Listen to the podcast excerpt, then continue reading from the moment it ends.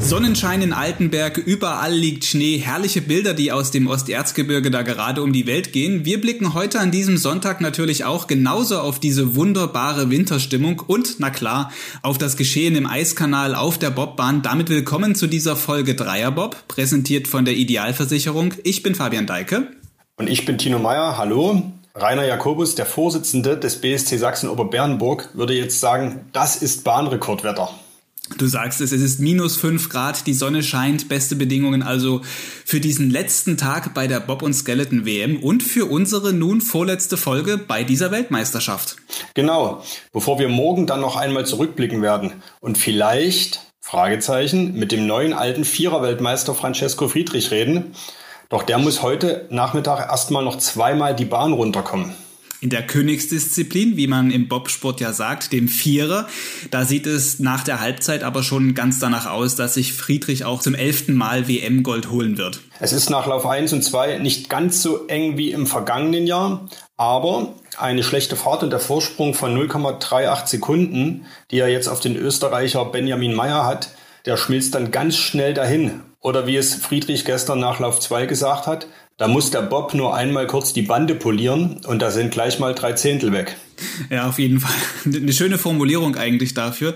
Müssen wir in unseren Sprachgebrauch hier im Dreierbob auch mit aufnehmen. Ich wüsste zwar nicht, wie wir in unserer Videokonferenz jetzt eine Bande polieren, aber vielleicht steht auch einfach nur jemand auf dem Kabel. Wir haben diese Woche jedenfalls hier schon oft über das Thema gesprochen, dass man halt erst diese vier Läufe runterbringen muss. Deshalb würde ich sagen, wagen wir jetzt keine großen Prognosen. Weil es gibt ja keine Garantie dafür, dass er jetzt auch dann tatsächlich noch Lauf 3 und 4 runterbringt, wie in der Schnur gezogen. Der letzte Lauf im Vierer-Wettbewerb startet jedenfalls um 16.30 Uhr. Das Ergebnis bekommen wir deshalb in die heutige Folge unseres Dreierbobs nicht mehr rein, aber wir berichten natürlich aktuell auf sächsische.de sofort, wenn es klar ist, wer neuer oder eben neuer alter Weltmeister ist.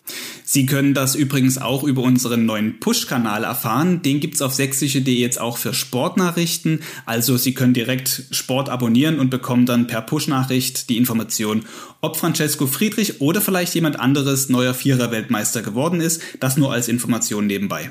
Aber lass uns doch nochmal bei neuer alter Weltmeister bleiben und lass uns doch gleich nochmal über das Thema Monobob reden. Der hat am Sonntagvormittag stattgefunden, die entscheidenden Läufe 3 und 4 und Gewinnerin ist die neue und alte Weltmeisterin im Zweierbob, Kaylee Humphreys. Die gebürtige Kanadierin, die jetzt für die USA startet, hat sich also auch zur Monobob-Weltmeisterin gekrönt. Und das ist ein ganz besonderer Titel, denn der Monobob wurde zum ersten Mal bei einer WM ausgetragen. Es ist also ein Premierentitel. Also können wir jetzt sagen, von der Königsdisziplin zur Königinnendisziplin? Naja, das kann man nicht sagen. Es würde mal sagen, der Monobob ist maximal äh, die Prinzessin unter, äh, in, der, in der Rangfolge. Die Königinnendisziplin wäre der Zweierbob. Es gibt ja auch manche Frauen, die auch mal gerne Vierer fahren würden. Kaylee Humphreys zum Beispiel, die ist Tatsache auch schon mal im Weltcup gegen Männer angetreten, macht aber die Ausnahme. Und um den Sport einfach populärer zu machen und mehr Nationen auch in den Eiskanal zu holen, hat man sich also entschieden, dass es als zweite Disziplin für die Frauen den Monobob gibt, sozusagen die Prinzessinnen im Eiskanal. Können wir gleich nochmal drüber reden, aber wir haben schon wieder auf jeden Fall gute Vergleiche da gefunden. So viel erstmal zum Ergebnis aber dieses Wettbewerbs. Mit Steffi Schneider haben wir auch eine sächsische Medaillengewinnerin. Ist doch eigentlich ganz toll. Über das Ergebnis insgesamt freut sich auch der Bundestrainer René Spieß. Wir hören mal rein, was er unmittelbar nach dem vierten Lauf heute Morgen gesagt hat. Ja, Ziele voll erreicht. Ich würde sogar sagen übertroffen wenn man die letzten Wochen gesehen hat, da sind wir ja ziemlich verprügelt worden, auch, auch von den Ergebnissen. Und ähm, ich glaube, das war, war mal eine gute Antwort von allen. Ähm, wir haben natürlich wieder gesehen, Fahrfehler wirken sich wahnsinnig aus. Gerade im letzten, im vierten Lauf war doch wieder ein bisschen Druck im Kessel. Ähm, auch die Hoffnung, vielleicht noch ein bisschen der Kelly das Leben nochmal schwer zu machen. Und dann waren die nicht mehr ganz so gut, aber die haben sich das gut erarbeitet in den ersten drei Läufen. Von daher bin ich äh, sehr zufrieden. Kelly hier im Monobob ist nochmal eine Klasse für sich. Besitzt außerordentliche Fähigkeiten, ganz viel Erfahrung und das spielt im Monobob dann natürlich oder spielt für den Monobob dann noch mehr in, die, in ihre Karten. Aber insgesamt bin ich sehr zufrieden. Ja, Ziel nicht nur erfüllt, sondern übertroffen. Bevor du etwas sagst, Tino, noch ein Dank an dieser Stelle an Heike Gruner, die Pressesprecherin des Deutschen Verbandes, weil wir beide ja gerade wegen Corona nicht in Altenberg sein können, versorgt sie uns immerzu mit Stimmen von der Bahn. Also sie geht für uns dann zu Trainern, Athleten hin, holt einen O-Ton rein, den wir dann hier in Dreierbob auch veröffentlichen können. Sie ist, um es mal in der Bobsprache auszudrücken, heute unsere Anschieberin und Arbeiterin im Hintergrund. Also danke auch an dieser Stelle einmal. Ja, Heike, wirklich eine sehr große große Hilfe für uns. Danke. Aber zurück zum Monobob, um das nochmal äh, klar und deutlich zu sagen. Also Kelly Humphreys hat den Wettbewerb gewonnen. Platz zwei belegte einigermaßen überraschend, muss man Tatsache sagen. Stefanie Schneider vom WSC Erzgebirge Oberwiesenthal. Platz drei wieder eine deutsche Pilotin, Laura Nolte, die auch schon im Zweierbob den dritten Platz belegte. Und weltmeisterlich im Dreierbob mitgefahren ist diese Woche? Das stimmt. Sie hat uns ja in äh, dieser Woche erklärt, wie so ein Monobob überhaupt funktioniert, was da das Besondere ist und was es auch vor allen Dingen besonders schwer macht. Das hat man jetzt an den zwei Wettkampftagen in Altenberg auch gesehen.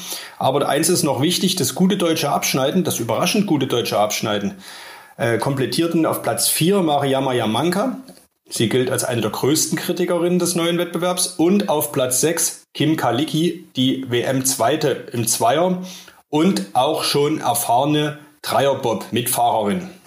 Also wirklich nur erfahrene Dreierbob-Pilotinnen können so weit vorfahren, um das mal hier an der Stelle vielleicht auch als kleinen Trainingsanreiz zu geben. Und eine würde wahrscheinlich auch im Dreierbob ganz vorne dabei sein. Das ist eben Kelly Humphreys.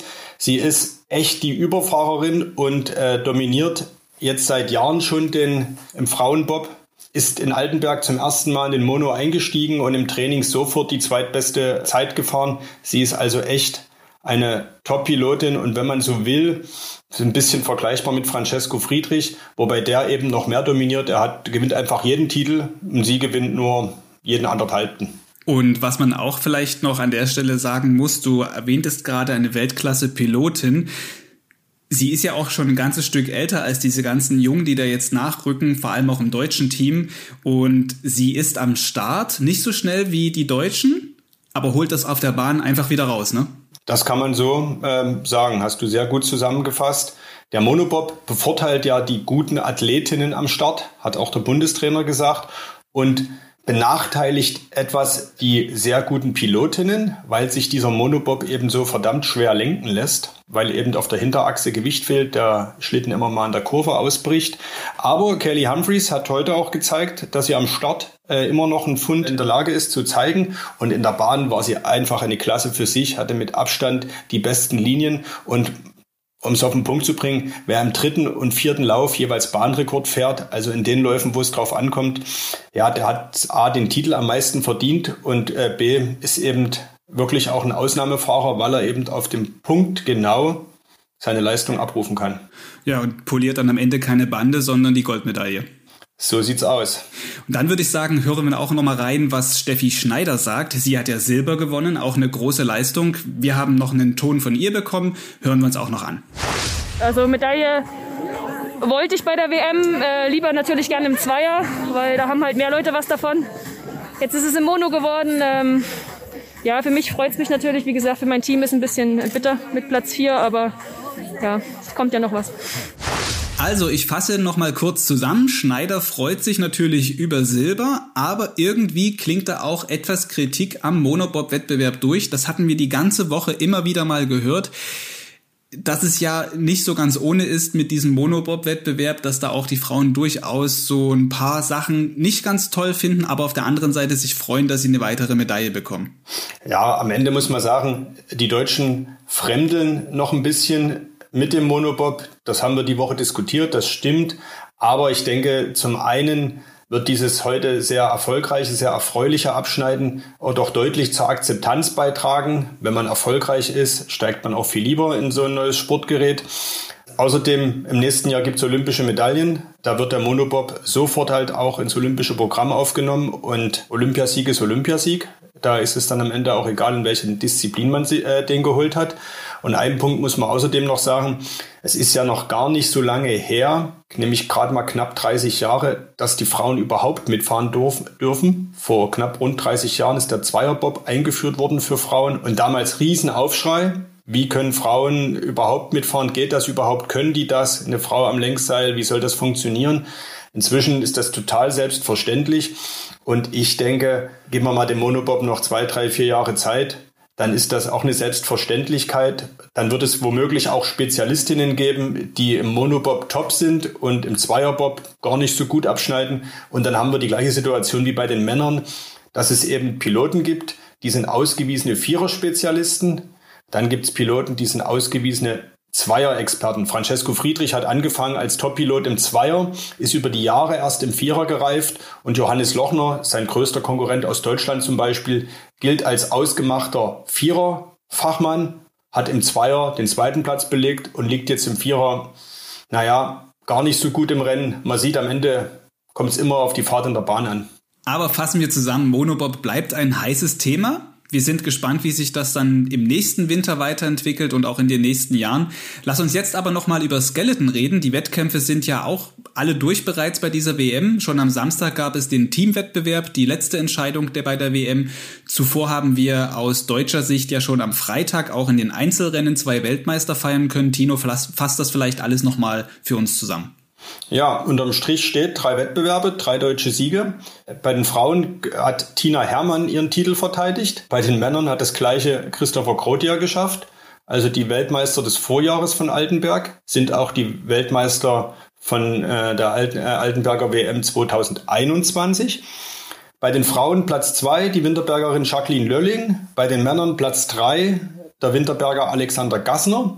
Und das Duo wiederum belegte im Team-Mixed-Wettbewerb, auch so ein neuer äh, Wettbewerb, eine neue Disziplin im Skeletonsport, am Samstag den zweiten Platz und den Titel gewann, wenn man Weltmeister und Weltmeisterin addiert, fast naheliegend Tina Hermann, Christopher Grotier, die im letzten Jahr übrigens nur Fünfte geworden sind in, diesem, in dieser Mixstaffel, aber in diesem Jahr einfach auch am Samstag früh nochmal eine Klasse für sich waren und die Mixstaffel für sich entschieden. Ich rechne nochmal eben zusammen. Das deutsche Team hat sechs von neun Medaillen im Skeleton geholt. Davon war im Vorfeld nicht unbedingt auszugehen, also dass es so viele Medaillen geben wird. Aber die Bilanz ist dann doch etwas überraschend, erfreulich überraschend. Ja, das findet auch der Bundestrainer Christian Baude. Auch von ihm haben wir eine Stimme geschickt bekommen. Hören wir mal rein, was er sagt. Mega stolz. Ja, mein Ziel war eine zu holen, hat nicht ganz gereicht. Es wurden zwei pro Disziplin. Ich bin sehr glücklich. Meine Mannschaft hat äh, extrem abgeliefert letzten drei Tage. Das war richtig gut, richtig geile Woche und so kann es gerne weitergehen. Ähm, ich denke, wir werden nachher erstmal reinfahren und werden dann vielleicht auch mal ein Bierchen aufmachen und eins trinken. Und wir reisen dann morgen heim und wir treffen uns dann in der letzten Woche im Februar, am 25. Februar nochmal in Königssee für vier Tage zum Testen und dann planmäßig Mitte März nochmal für zehn Tage nach La Plagne zum Testen. Ja, also komplett zufrieden mit dem Ergebnis kann der Bundestrainer auch sein. Weniger zufrieden ist hingegen Janine Flock, die sympathische Österreicherin, die mit uns im Dreierbob ja diese Woche schon mal war, den Dreierbob zum Dreier Skeleton gemacht hat. Sie ist als Weltcup-Gesamtsiegerin nach Altenberg gekommen, dann aber nur 16. geworden. Ja, das muss man sich mal vorstellen. Sie galt also echt als Favoritin. Im Vorjahr hat sie in Altenberg den dritten Platz belegt bei der WM und hat ein bisschen auch mit Gold geliebäugelt in diesem Jahr, vielleicht. Das ist nämlich die WM-Medaille, die, die ihr noch fehlt. Und erreicht dann einen 16. Platz. Es ist echt eine, ein, ein Hammerergebnis, im negativen Sinn muss man sagen. Aber sie hatte hart zu kämpfen mit den Bedingungen, mit den eisig kalten Temperaturen. Und auch das hatte sie uns im Dreier Skeleton natürlich in der Woche äh, schon mal signalisiert dass, es, dass sie aus den sechs Trainingsläufen das Maximale rausholen muss, um überhaupt eine Chance zu haben.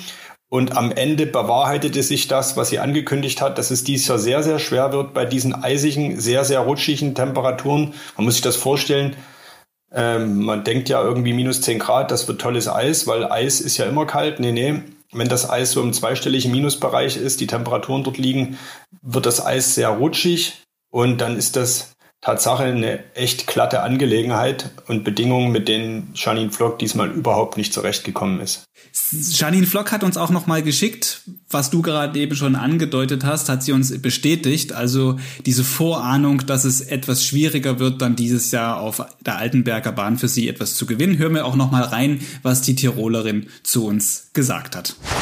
Eben, es war schon im Training relativ schwierig, äh, das passende Equipment zu finden.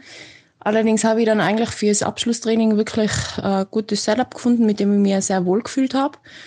Ähm, ich bin dann am ersten Rennlauf richtig überrascht worden, weil ich den Schlitten einfach absolut nicht unter Kontrolle gehabt habe. Also es war so rutschig.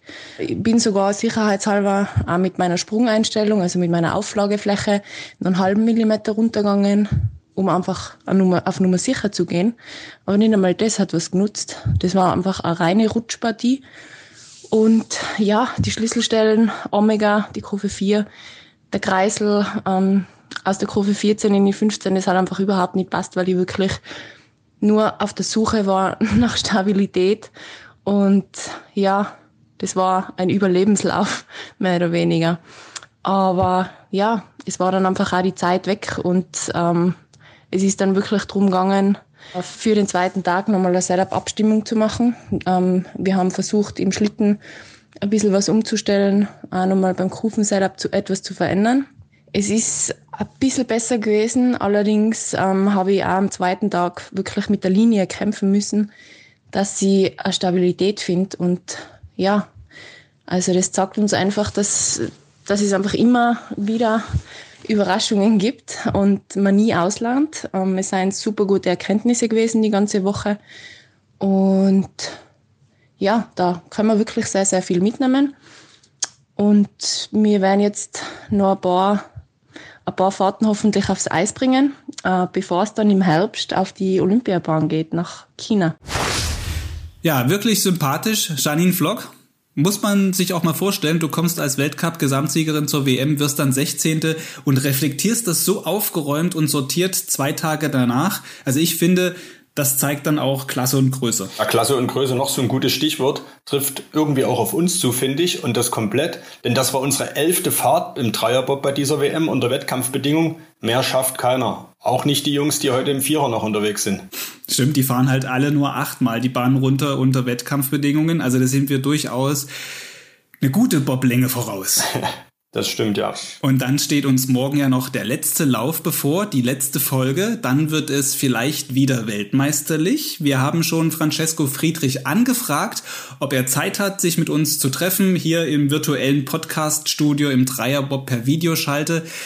Wenn er es denn schafft heute, ist er morgen vielleicht dann auch dabei. Und wenn nicht, dann reden wir eben mit dem, der ihn entthront hat. Also ich gehe mal davon aus, dass wir hier morgen definitiv einen Weltmeister im Dreierbob sitzen haben. Schauen wir mal. Auf jeden Fall bin ich gespannt darauf, wie das dann nachher ausgeht im Eiskanal in Altenberg.